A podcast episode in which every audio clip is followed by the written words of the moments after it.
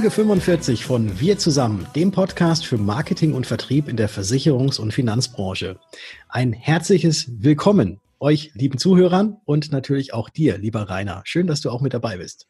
Hallo Patrick. Ja, wir hatten ja versprochen und in Aussicht gestellt, dass wir eine neue, ein neues Format machen wollen, auch mit ein bisschen anderen Inhalten. Und das machen wir jetzt heute mal ganz spontan. Ja, machen wir ganz spontan. Wir haben natürlich ein kleines Skript, aber äh, es wird äh, wie beim letzten Mal schon angekündigt, alles anders, aber trotzdem bleibt vieles gleich. Und das, was gleich bleibt, ist das Interview, würde ich sagen. Also am Anfang steht natürlich trotzdem immer noch ein Interview. Und dann kommen noch einige andere Themen. Also bitte dabei bleiben. Ihr habt, wir werden sicherlich das eine oder andere noch äh, heute erleben. Aber als am Anfang steht natürlich das Interview mit unserem Interviewpartner. Der ist in diesem Fall der Dr. Christian Bohner von Bridge. Mit dem hattest du gesprochen, Patrick. Richtig, mit ihm hatte ich gesprochen und wir haben tatsächlich doch nochmal in alter Manier auch so ein bisschen zurückgeblickt über die Corona-Zeit, aber auch äh, ein, ja, eine Ausschau gewagt und ich habe etwas Investigatives rausgefunden, was bei Bridge eventuell demnächst kommen wird. Sehr gut. Bridge, also um das vielleicht nochmal für diejenigen, die das nicht kennen, äh, vielleicht nochmal klar zu machen, Bridge ist äh, ein Tool zur Online-Beratung, das in dem einen oder anderen größeren oder auch kleineren Pool eingesetzt wird, richtig? Ja, genau. Also, aber nicht nur bei Pools, sondern auch äh, bei Einzelmaklern. Also es gibt auch Einzellizenzen genau. dafür, die man sich holen kann. Äh, ist eine Videokommunikationsplattform äh, mit noch so ein paar Extras dabei, dass man zum Beispiel auch äh, vorgefertigte Präsentationen interaktiv aber da wird, glaube ich, der Christian gleich noch ein bisschen mehr dazu erzählen, äh, nutzen kann. Genau, also das Wort gehört jetzt Dr. Christian Bohner von Bridge und dir, lieber Patrick. Ich freue mich drauf. Interview. Christian, herzlichen Dank, dass du dir die Zeit nimmst für das kurze Interview darüber, wie ihr bei Bridge Systems jetzt so die letzten Wochen und Monate verlebt habt. Schön, dass du da bist. Ja, ich freue mich auch sehr, dass ich da sein darf, Patrick. Vielen Dank. Wie habt ihr das bei Bridge erlebt, ähm, als es dann auf einmal die Ausgangsbeschränkungen gab und plötzlich ganz viele Versicherer, so wie ich mitgekriegt habe, oder auch Maklerpools auf euch zugekommen sind und gesagt haben, wir brauchen euer Bridge? Ja, das äh, zunächst freut man sich natürlich, äh, wenn jemand unser Bridge braucht. Das ist, äh, das ist, glaube ich, klar. Gleichzeitig war das natürlich schon eine skurrile Situation. Also Corona, ähm, außen alles in den Anfängen von Corona alles wirklich sehr trist und stimmungsmäßig ähm, sehr trist, leere Straßen, große Unsicherheit und dann aber äh, gleichzeitig äh, diese realen äh, Probleme zu lösen, sozusagen, wie berate ich denn jetzt weiter? Okay, ich mache es mit Videoberatung. Beratung.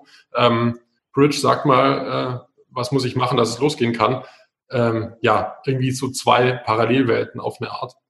Mhm. Wie, haben wir, wie sind wir damit umgegangen? Ja, wir haben ziemlich viel gearbeitet. Tatsächlich ist ein schnelles Homeoffice und, und haben dann ähm, auch ziemlich äh, die Wochenenden äh, uns abends um zehn nochmal alle ins Slack äh, gegenseitig getroffen und gesehen mhm. und äh, haben versucht, so gut wie möglich äh, mitzuhelfen. Ja, und das habt ihr auch sehr, sehr gut geschafft. Also ich habe jetzt, äh, ja, was ich so mitgekriegt habe, dass, äh, dass ja ganz, ganz viele ähm, euch jetzt sozusagen gebucht haben oder euch als Partner jetzt auch haben. Sagt doch vielleicht mal äh, so, was Bridge, und das ist jetzt keine Werbeveranstaltung hier, aber trotzdem, sagt doch einfach mal, was Bridge anders macht als die anderen Video, reinen Videokonferenztools. Genau, das kann ich, kann ich natürlich gern mal erzählen. Also was Bridge macht, ist, äh, Bridge macht wirklich Interaktion. Das heißt, während ich äh, sonst oft nur meinen Bildschirm äh, teile und mir mein Gegenüber zuschaut, kann ich bei Bridge wirklich auf interaktiven Beratungsleitfäden, die ich hinterlegen kann, beidseitig klicken, beidseitig Daten eingeben. Das heißt, der Kunde auf der anderen Seite bleibt engaged, macht mit, äh, und hat da ein bisschen äh, Spaß dran. Die Daten, die dann eingegeben werden, äh, spielen wir typischerweise ins CRM-System hinten. Das heißt, man gibt eben jeden Datensatz auch nur ein einziges Mal ein und hat da natürlich eine entsprechende Erleichterung. Wir nennen das immer gerne echte digitale Papierlosigkeit. Es ist dann papierlos, äh, wenn man wirklich Daten nur noch ein einziges Mal eingeben muss. Was wir dann machen, ist, wir dokumentieren das ganze Gespräch automatisch, erzeugen also eine Beratungsdokumentation, die wir auch im CRM ablegen. Und äh, das macht das Leben, äh, und das haben wir auch festgestellt, jetzt während Corona natürlich schon entsprechend einfacher. Und dann gibt es natürlich noch, also äh, ich, ich, keine Sorge, ich beschränke mich auf die Hauptpunkte, vielleicht noch, noch einen. Ähm, noch einen, also klar, viele starten mit digitaler Unterschrift in Bridge und, und, und. Das, das macht natürlich Spaß. Was wir festgestellt haben, ist, dass diese Regiefunktion, wie wir das nennen, dass der Kunde was anderes sieht als der Berater, gerade für diejenigen, die frisch einsteigen und frisch Videoberatung machen, eben wichtig ist. Das ist so ein richtig vertrauensbildendes Element. Ich habe nicht rechts unten irgendeine E-Mail-Notification, die da reinfliegt in den Bildschirm, sondern ich habe wirklich alles unter Kontrolle, auch wenn ich selber nochmal schaue, wie lief das letzte Gespräch und, und, und. Und gerade beim, beim Onboarden von, ich sage jetzt mal, nicht so digital affinen Beratern, die davor keinen Berührungspunkt hatten vor Corona, hat das in, war das in Corona sozusagen nochmal so die, die, die Sternfunktion, die äh, ja, es bei uns auf der internen Liste ziemlich weit nach oben geschafft hat. Okay, jetzt sind ja natürlich ganz viele eben dahin gekommen und haben gesagt, oh ja, jetzt Videoberatung, das muss ich jetzt auch unbedingt mal machen, weil es anders momentan oder äh, jetzt vor einigen Wochen noch eben nicht ging. Äh, wie glaubst du denn, wird sich diese Video-Online-Beratung jetzt auch in der Zukunft entweder festsetzen oder glaubst du, es wird alles wieder so sein wie prä-Corona? Hm.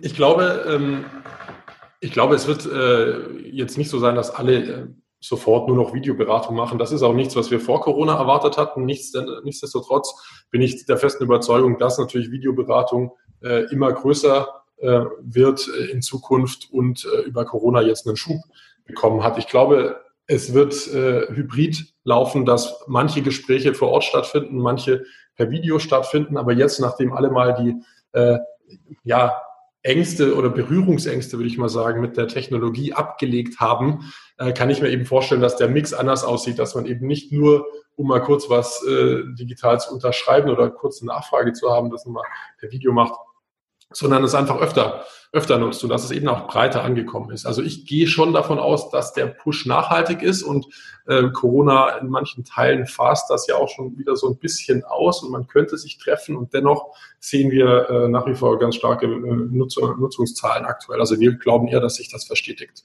Mhm.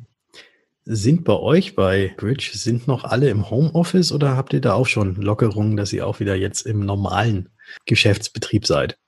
Wir sind ähm, auch schon wieder im normalen Betrieb. Im Moment ist es frei, also es ist nach wie vor freigestellt, ähm, natürlich im Homeoffice zu bleiben. Wir haben schon äh, viele Kollegen, die wieder ins Büro gehen und dort sind dann aber, äh, wie sicherlich auch in anderen Büros, äh, Sitze mit äh, Band abgeklebt und äh, Raumbeschränkungen. Da stehen in großen Räumen nur noch ganz wenig Stühle drin.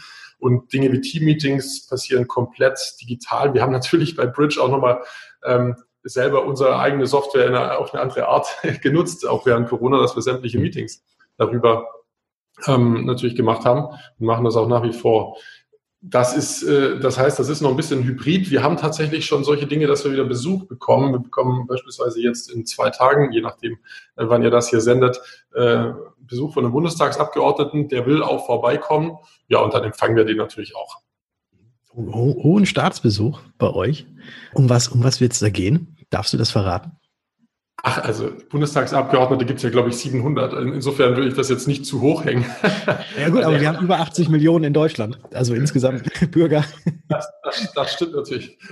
So gesehen ja, das geht insgesamt um, äh, um, um, um Digitalisierung, äh, um aber auch diese Produkte, die wir haben in Corona. Ich muss dazu sagen, wir haben während Corona auch noch ein virtuelles Klassenzimmer gelauncht, mhm. ähm, das wir dann äh, Lehrern äh, wiederum for free äh, zur Verfügung gestellt haben. Und äh, es geht so um Bridge und es geht aber auch äh, um äh, digitale Schule.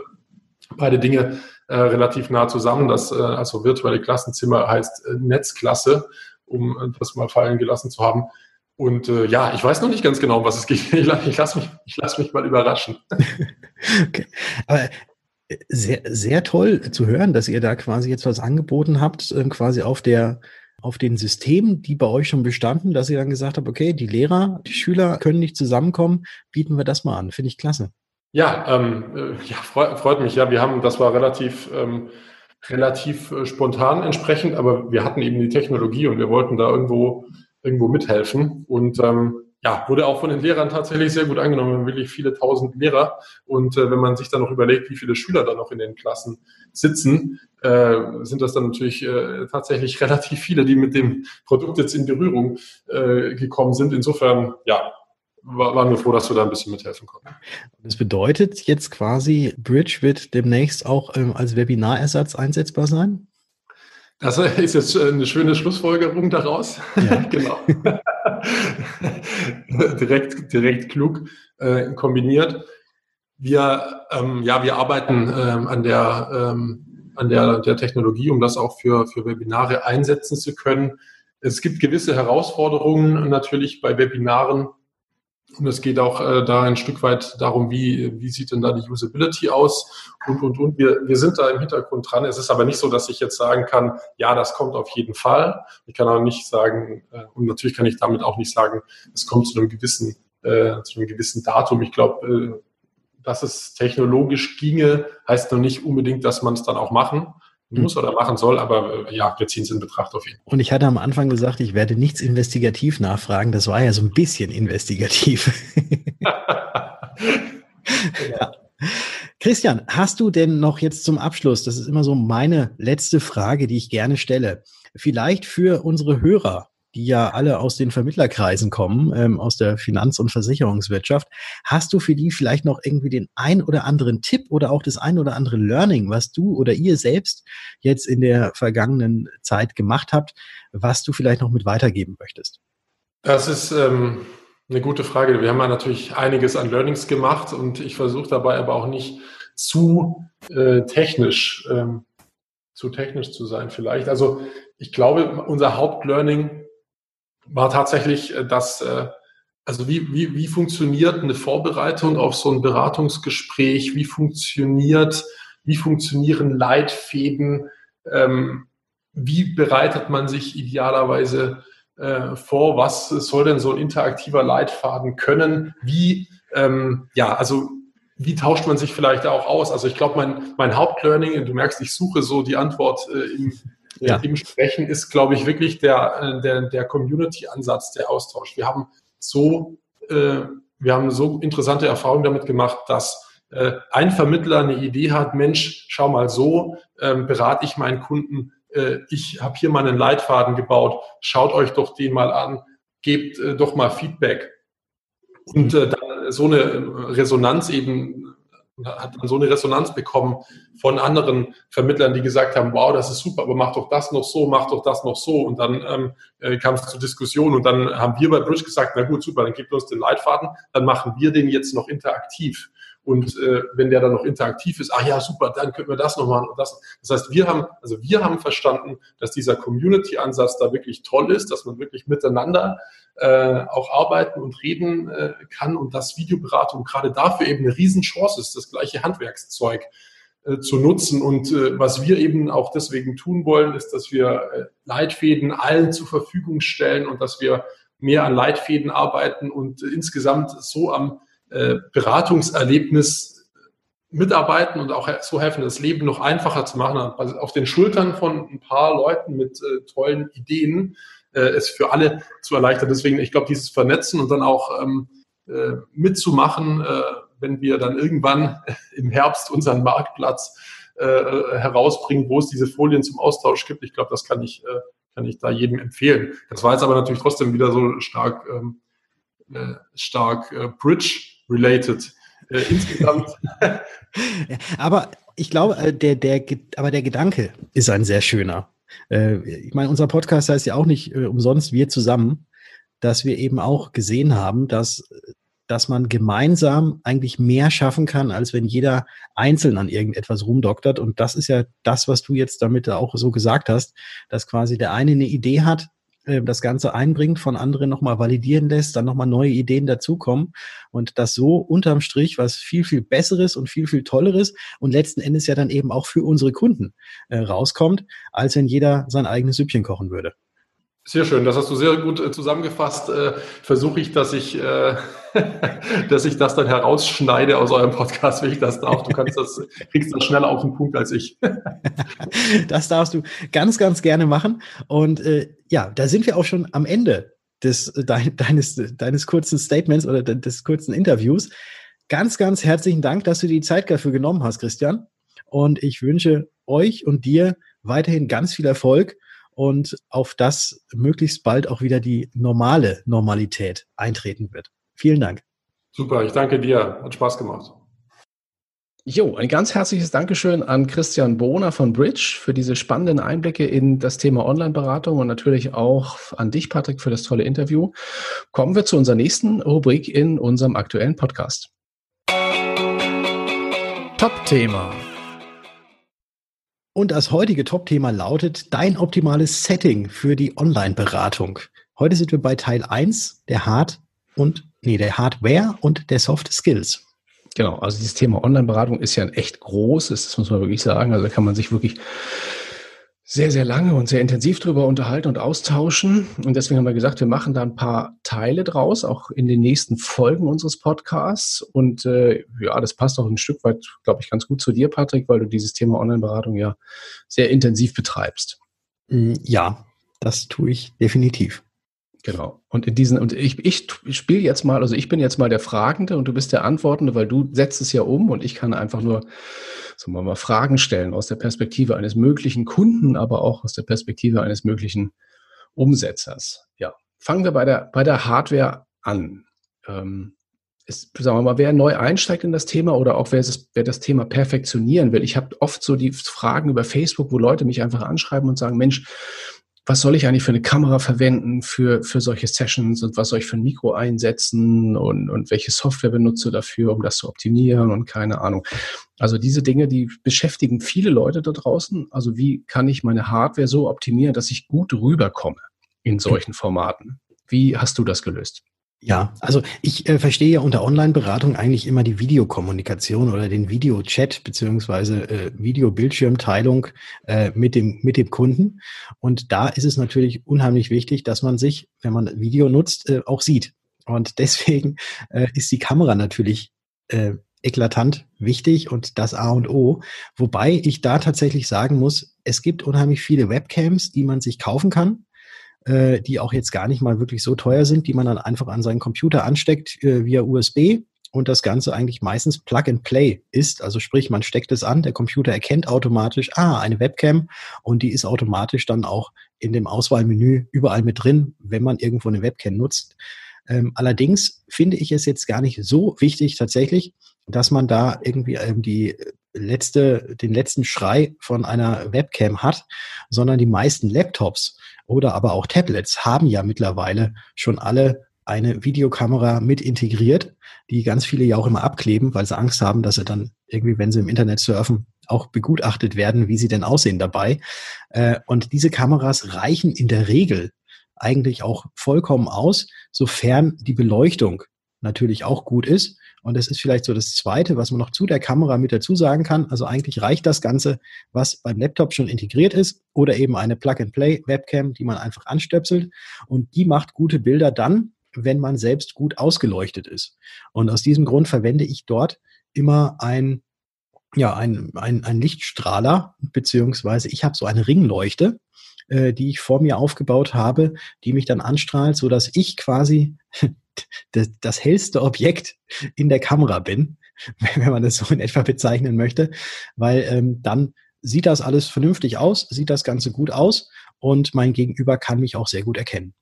Genau. Wobei aber natürlich trotzdem auch so ein bisschen die Perspektive eine Rolle spielt. Das heißt, nicht zu nah dran, nicht zu weit weg. Auch, auch so, also gerade wenn du die interne Kamera eines Laptops benutzt, dann ist es auch, glaube ich, korrigiere mich, Patrick, aber ich finde es wichtig, also dass, dass dieses Laptop nicht so sozusagen einen nur von unten filmt, weil das kann unvorteilhaft wirken ähm, dass man es vielleicht entweder ein bisschen hochstellt oder auch den, den, einfach nur den Bildschirm ein bisschen abkippt oder so, also mhm. auch ein bisschen testet. Ne? Also wie sehe ich eigentlich aus? Weil das macht man im persönlichen Beratungsgespräch, geht man ja auch nicht irgendwie im Schlafanzug oder so, so oder irgendwie schwierig hin, sondern äh, man überlegt sich auch, wie wirke ich denn eigentlich auf meinen Kunden? Und das ist, glaube ich, beim Online-Beratungsgespräch genau das Gleiche. Genau, also man hat ja immer die Möglichkeit, dass man auch vorher die Webcam oder das Bild testet und dass man sieht, wie man denn da jetzt rüberkommt. Und alles, was von unten nach oben ist, äh, das wirkt natürlich dann beim Gegenüber wieder so, als ob man über demjenigen steht und von oben auf ihn herabblickt. Ähm, das ist natürlich nicht so vorteilhaft und deswegen würde ich eigentlich immer raten, dass man die Webcam zumindest auf Augenhöhe, wenn nicht sogar ein bisschen über Augenhöhe ähm, einschaltet äh, oder, oder hin, hinsetzt, platziert, äh, dass man dann eben so, wie man sich auch sonst am Tisch gegenüber säße, quasi in die Augen gucken kann, sozusagen. Genau, genau. Ja, und dann vielleicht auch noch ein bisschen, also ein kleiner Tipp für diese Online-Beratungstools. Äh, auch dort äh, ist man ja in der Lage, also gesetzt den Fall, ihr habt zum Beispiel vielleicht zwei Webcams am Rechner, ne? also vielleicht eine externe und auch die, die, die interne vom, vom Rechner oder vom iPad oder was auch immer.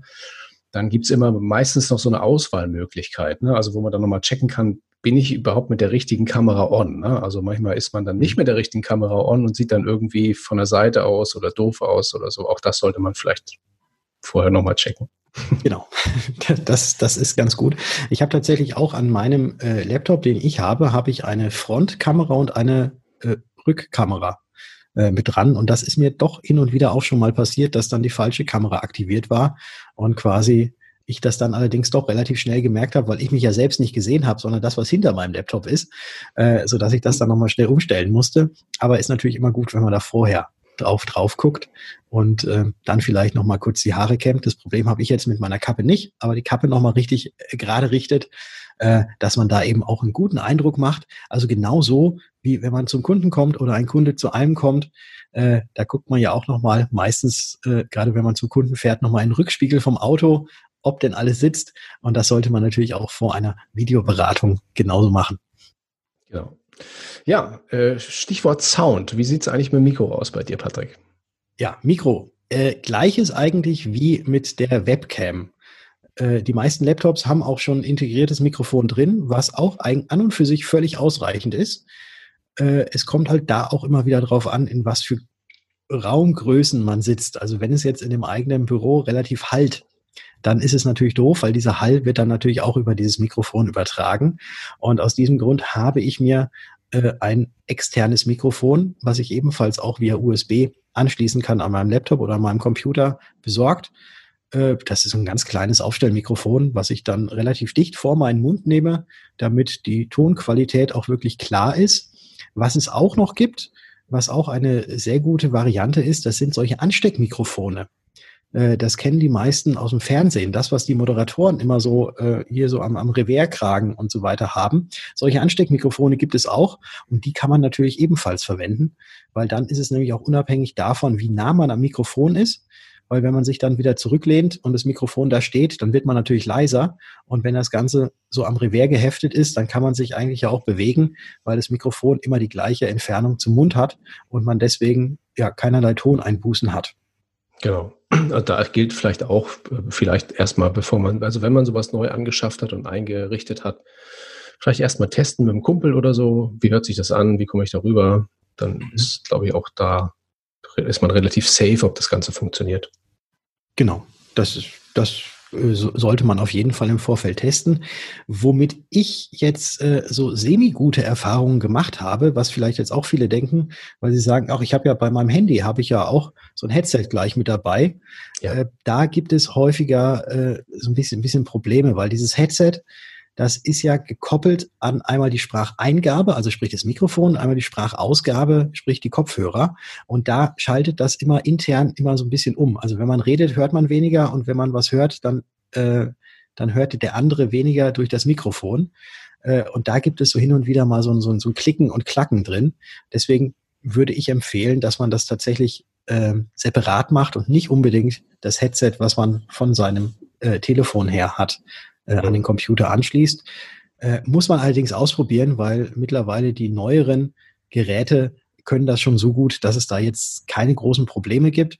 Aber wenn man das Ganze häufiger einsetzt, dann lohnt es sich natürlich da vielleicht auch ein bisschen zu investieren, dass man sich eben so ein äh, Mikrofon zulegt und vielleicht auch diese externe Videokamera, wobei äh, das Ganze, auch wenn man dann zwar unterwegs ist und das alles nicht dabei hat, wie gesagt, auch einfach nur mit dem Laptop, mit den Standard-Bordmitteln auch äh, akzeptabel auf jeden Fall umsetzbar ist.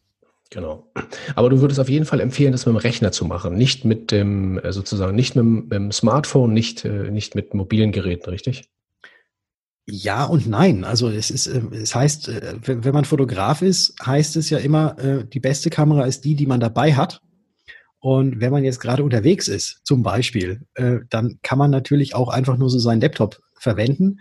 Es ist natürlich eine Sache, wenn man das jetzt stationär im Büro hat und man ist ja dann meistens auch im Büro, wenn man, wenn man diese Beratungsgespräche führt, dann würde ich schon empfehlen, das irgendwie schon vom Computer oder vom Standrechner oder halt auch von seinem Laptop, den man jetzt fix angeschlossen hat bei sich, zu machen. Einmal, weil man da dann auch ja meistens die Möglichkeit hat, nicht unbedingt nur übers WLAN irgendwo ins Internet zu gehen, sondern um die Bandbreite auch vernünftig aufrechtzuerhalten, am besten auch mit LAN-Kabel das Ganze anzuschließen, damit mhm. einfach die Qualität besser ist, der, der Durchlauf sozusagen besser ist.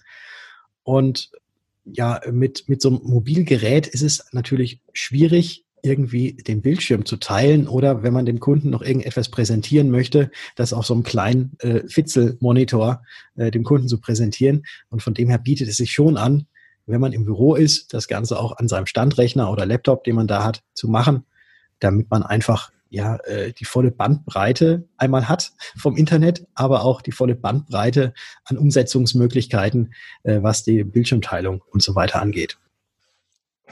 Ja, ich denke, das waren schon relativ viele Tipps für, den, für, mal, für diesen ersten Teil Hardware ähm, und, äh, und ja, also Ausstattung im Büro. Ich glaube, beim nächsten Mal werden wir uns ein bisschen mehr mit Soft Skills auseinandersetzen, mit solchen Themen wie Styling, Hintergrund, wie trete ich da so ein bisschen auf, wie, wie kann ich das, äh, auch die Situation, diese Beratungssituation auch online gut gestalten, dass der Kunde sich wohlfühlt. Das machen wir dann, glaube ich, in der nächsten Ausgabe vom Podcast. Sonst wird es zu lang. Ja, genau. Das machen für wir. heute. Genau, für heute. Und dann äh, können sich unsere Hörer, könnt ihr euch ja auch schon auf den Teil 2 für dein optimales Setting für die Online-Beratung freuen. Genau. Ja, kommen wir zur nächsten Rubrik in unserem heutigen Podcast. Technik, Tipps und Tools. Ja, meine Lieben, die Veranstaltungswirtschaft ist ja bekanntermaßen durch Covid-19 recht arg gehandicapt. Und sehr viele Events auch in unserer Branche wurden in diesem Jahr inzwischen abgesagt, habt ihr auch mitbekommen, oder fanden respektive oder finden digital statt. Und ein Ende dieser Phase ist ja zumindest heute leider noch nicht abzusehen. Trotzdem finden zuweilen auch wieder Veranstaltungen auch physisch statt. Und natürlich in diesem Fall dann auch unter erheblichen Auflagen, also Sicherheitshygiene und Abstandsregeln und so weiter. Ja, und da ist es ja natürlich nicht immer ganz einfach, auch diese Regeln auch wirklich einzuhalten. Und da gibt es ein digitales Werkzeug, was uns über den Weg gelaufen ist, was da Unterstützung verspricht. Und die Lösung stammt aus ähm, aus München. Genau, aus München stammt die Lösung. Äh, und zwar hat der Technologieanbieter Kinexon äh, etwas erfunden. Und was macht Kinexon? Ja, das Münchner Team versteht sich als Pioniere des IoT, der Internet of Things sozusagen. Äh, Internet of Things bedeutet, vielleicht das ganz kurz nochmal erklärt, dass ich Geräte untereinander über das Internet äh, verknüpfen und untereinander kommunizieren, ohne dass Menschen irgendwie dazwischen geschaltet sein müssen. Genau. Ja, also so im Endeffekt, euer Kühlschrank meldet im Internet, äh, die Milch ist alle und solche Geschichten. Also das ist so klassisch mal Internet of Things. Und die Kollegen von Kinexon haben sich da was überlegt, wie kann man das eigentlich auf die Veranstaltungsbranche adaptieren? Und äh, ja, das, die haben so ein Gadget erfunden, das nennt sich Kinexon Safe Zone. Und das Ding sieht aus wie so ein Fitness-Tracker-Armband. Also wenn ihr sowas vielleicht auch privat benutzt, äh, sind diese kleinen Armbänder, die so Herzschlag und, und Blutdruck und solche Sachen messen. Nur, dass dieses Teil halt weder Herzschlag noch Blutdruck misst, sondern nur eine einzige äh, Thematik äh, sich anschaut, und zwar den Abstand zu unseren oder euren Mitmenschen. Ja, und äh, das ist natürlich eine super Geschichte. Also wenn man auf Veranstaltungen unterwegs ist oder, oder wenn man, sagen wir mal, diesen, diese Abstandsregeln einhalten möchte. Das Armband checkt halt also, wenn alle so ein Armband tragen auf einer Veranstaltung, checkt es halt, wie weit sind die Leute auseinander. Und wird dann der festgelegte Mindestabstand zwischen zwei Personen unterschritten, dann blinkt eine kleine rote LED an dem Gerät. Und wenn dieser Zustand noch länger als so fünf Sekunden andauert, dann natürlich zusätzlich noch ein Warnsignal. Ja, und das Ganze ist also einsetzbar in Unternehmen, also im täglichen Job, aber natürlich auch auf Events, die halt sicher gehen wollen, dass die Besucher auch die Abstandsregeln einhalten. Ja, und der Hersteller verspricht dabei natürlich auch die Einhaltung des entsprechenden Datenschutzes. Natürlich müssen die Leute erfasst werden, die so ein Armband dann auch tragen, damit man auch so Nachverfolgung und solche Sachen auch checken kann. Aber grundsätzlich mal von der Technik her ist es so ein bisschen ähnlich wie die Corona-Warn-App, die wir alle so oder viele von uns auf dem Handy haben nur eben auf so ein Armband bezogen und bezogen auf eine einzelne Veranstaltung. Ja, das kann eigentlich, glaube ich, eine ganz coole Lösung sein, um, äh, um solche Veranstaltungen ein Stück weit sicherer und auch möglich zu machen, auch noch während dieser Corona-Phase. Ja, das kann, glaube ich, wirklich sehr, sehr sinnvoll sein. Und wie du schon ge genau gesagt hast, äh, es ist eigentlich nichts anderes als das, was die Corona-Warn-App macht. Nur eben, dass man das nicht als App aufspielen muss, sondern eben so ein Armband trägt, was dann blinkt und fiebt, wenn man jemandem zu nahe kommt. Genau. Ja, mal sehen, ob sich das durchsetzt. War einfach mal für uns mal wichtig, ein guter Tipp vielleicht für alle von, von euch. Ihr habt ja auch vielleicht die eine oder andere Veranstaltung noch vor euch oder geplant oder, oder überlegt, wie ihr das vielleicht auch physisch umsetzen könnt. Vielleicht hilft euch das ein Stück weit weiter. Ist mit Sicherheit auch ein, äh, gutes Argument, äh, wenn man jetzt quasi dann da diese, diese Regeln, die man ja einhalten muss, äh, was dieses Sicherheitskonzept und so weiter angeht, wenn man dann sowas auch damit einsetzt. Ich denke mal, das wird auch versicherungstechnisch, glaube ich, sehr gut sein. Ganz genau, ganz genau. Ja. Anderer Aspekt. Ja. So, gucken wir doch aber mal weiter auf Marketer in den deutschen Großunternehmen, die trotz Corona gar nicht mal so düster in die Zukunft blicken. Das äh, zumindest behauptet eine Studie des Business-Netzwerks LinkedIn. Dabei wurden 300 Marketingchefs zu den Trends in und nach der Krise befragt und auch darüber, in welchen digitalen Kanälen sie künftig ihre Budgets verteilen wollen. Ja, und diese Trends machen wir jetzt einfach mal in ganz kurzen Bullet Points für euch. Genau, also die Marketer haben gesagt, ähm, sie wollen mehr investieren in digitales Videomarketing in das Thema Suchmaschinenmarketing und auch in Paid Social. Was ist Paid Social? Kurz erklärt, Paid Social heißt, ich bezahle jemanden dafür, dass er für mich Posts in sozialen Medien, also auf äh, Facebook, Instagram, YouTube, wo auch immer, postet. Und ein weiterer Punkt ist, dass der Einkauf für digitales Advertising, also digitale Werbung und auch Social Media jetzt stärker in-house abgewickelt werden, also von den Unternehmen selbst äh, und weniger outgesourced. Genau, also das ist so ein Trend, der ja auch äh, in den Unternehmen auch, sagen wir mal, es geht immer so ein bisschen auf und ab. Das haben wir also auch als Kommunikationsdienstleister in den letzten Jahren immer wieder gemerkt, also festgestellt, es geht mal in-house, mal out-house und sozusagen ähm, schaut man immer so ein bisschen, äh, was mehr bringt, aber grundsätzlich mal. Also aktuell ist der Trend tatsächlich für diese beiden Bereiche Advertising und Social Media wieder stärker in-house und selber machen. Nächster Punkt ist ähm, häufigere und auch stärkere Investitionen in digitale Events. Also die Marketer haben festgestellt, digitale Events, hat ja, haben ja viele Unternehmen ausprobiert in den letzten Monaten und Wochen und haben festgestellt, das läuft eigentlich ganz gut und es ist eine gute Beteiligungsquote und es ist auch, glaube ich, gut trackbar und so. Und deswegen wollen also auch gerade die größeren Unternehmen in der, in, also generell in Deutschland viel stärker auch in das Thema investieren.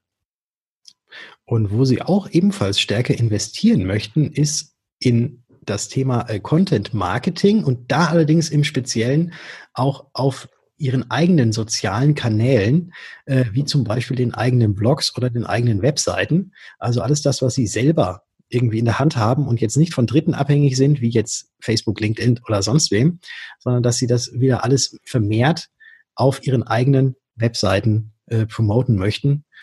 Äh, auch sehr interessant. Genau. Bedeutet natürlich auch, dass man den Content auch produzieren muss. Ja. Genau. Äh, In-house. Nicht. Wie auch immer. Ja. Wer auch immer das machen möchte, genau. Ja, und dann ist auch noch ein weiterer Punkt, der uns auch noch ein Stück weit äh, berührt und interessiert hat. Also es gibt weniger Invest, offensichtlich in, weniger Investpotenzial in E-Mail-Marketing. Also das Thema Newsletter, äh, klassisch Outbound in E-Mail-Marketing ist äh, aktuell re weniger relevant äh, für, für die Marketer. Ja, wer also die Ergebnisse dieser, dieser LinkedIn-Studie noch ein bisschen genauer nachlesen möchte, für die haben wir auf dkm365.de slash wir zusammen natürlich wieder entsprechende Links zusammengestellt. Einmal zu der Pressemitteilung, die diese Studie bewirbt. Und dann gibt es auch noch einen umfangreichen Artikel in Werben und Verkaufen. Auch den haben wir euch dort eingestellt. Ja. Und da wir jetzt gerade auch im Internet sind und wir jetzt auch schon beim letzten Mal 30 Jahre zurückgeguckt haben, was denn vor 30 Jahren war, Deutschland Weltmeister, ole ole, gucken wir jetzt heute mal zurück, was denn vor 25 Jahren geschehen ist. Ja, genau, vor 25 Jahren. Ich, das ist eine wahnsinnig lange Zeit, echt schon her. Ich habe das, das gar nicht so offen. Das ist für mich fast wie gestern, muss ich sagen. ja. ja, da hat also ein gewisser Jeff Bezos in Seattle ein Unternehmen gegründet, das sich damals in den Kopf gesetzt hatte, im Internet erstmal nur Bücher zu verkaufen. Ja, und in diesem ersten Lager des Unternehmens ähm, befanden sich damals gerade mal ein, etwa ein Dutzend Bücher. Heute ist Jeff Bezos mit einem geschätzten Vermögen von rund 113 Milliarden US-Dollar, das wechselt natürlich immer so ein bisschen oder wandelt sich je nach, je nach Aktienlage, ist er trotzdem immer noch, also schon zum dritten Mal in Folge der reichste Mann der Welt laut Forbes-Liste und zugleich auch äh, der größte Online-Händler weltweit mit seiner Plattform Amazon.com. Ja, Grund genug für das Tech-Magazin Heise, ihn jetzt zum Jubiläum eine kleine Hommage zu widmen, die allerdings auch durchaus die kritischen Seiten des Vorzeigeunternehmens beleuchtet. Auch das haben wir euch mal verlinkt. Ähm, ja, kleiner Rückblick, 25 Jahre ist auch schon echt eine lange Zeit, irre. Ja, 25 Jahre Amazon. 100, du hattest gesagt 113 Milliarden US-Dollar ist der schwer. Ja. Das ist, ja, ja, wobei ich glaube, da, da, wenn man ein bisschen mehr oder ein bisschen weniger, eine Milliarde mehr oder weniger, äh, spielt da ja kaum eine Rolle. Also es wäre ja, es wäre ja jetzt mehr, wenn er nicht diesen Scheidungskrieg gehabt hätte. Ich habe jetzt irgendwie, habe ich heute, ich habe es vergessen, aber es hat ja, auch eine zweistellige Anzahl, also, also hat eine Menge Geld gekostet, die Geschichte. Ja, stimmt, stimmt, da war was. Aber das ja. ist privat, also. Ja, das ist, das ist privat. Aber es ist, ist der Wahnsinn ist der Wahnsinn, was das, also das kann man sich ja gar nicht, also da, so viel Nullen kann man ja gar nicht zählen, wie, wie der Geld hat. Absolut, absolut. Der hat damals so eine Analyse gemacht und da hat er sich, also im Vorfeld von dieser Gründung von Amazon, kommt auch in diesem Heise-Beitrag ganz cool vor, äh, kann man nachlesen, ähm, hat er sich überlegt, also was, was verkaufe ich eigentlich online? Also ihm war vollkommen klar, online verkaufen, aber was jetzt so? Ne? Und da hat er so eine Hitlist gemacht und dann standen am Ende Bücher ganz oben. Und so hat das Ganze angefangen. Ist schon irre. Ja, ja, ja sieht man mal. Mit so einer kleinen Idee, ja. die man sich im Kopf gesetzt hat, was dann da rauskommen kann. Das war die Zeit, als der eine oder andere Dinosaurier gesagt hat, das Internet wird sich nicht durchsetzen. genau, niemals. oder dieses, dieses iPhone, niemals. Genau. Niemals. Ja, wer, wer, wer, wer kann schon ohne eine Tastatur irgendwas schreiben oder tippen? Da gab ja auch sowas. Ja, ich freue mich jedenfalls sehr, dass wir dieses Internet nutzen können, lieber Patrick, damit wir solche schönen Podcasts machen wie den heute wieder. Ähm, bin auch der Überzeugung, dass wir, glaube ich, eine ganz coole Folge wieder abgeliefert haben und auch dem neuen Konzept. Ähm, ab nächste Woche gibt es dann auch noch eine weitere kleine Rubrik, die immer noch so eine Minute in Anspruch nehmen wird, aber glaube ich ziemlich cool wird. Auch da könnt ihr neugierig sein. Wird mhm. nämlich eine Protagonistin aus der Branche uns dann noch ein Stück weit unterstützen. Mehr dürfen wir jetzt noch nicht verraten. Genau. Deswegen spielen wir jetzt wie immer am Schluss ein Stückchen Musik, wünschen euch ein tolles Wochenende. Mhm. Und hören uns dann am kommenden Dienstag wieder. Das wird dann die Folge 46 schon wieder sein. Äh, wenn es denn da wieder heißt. Wir zusammen in altem und neuem Gewand. Wir freuen uns auf euch. Ciao.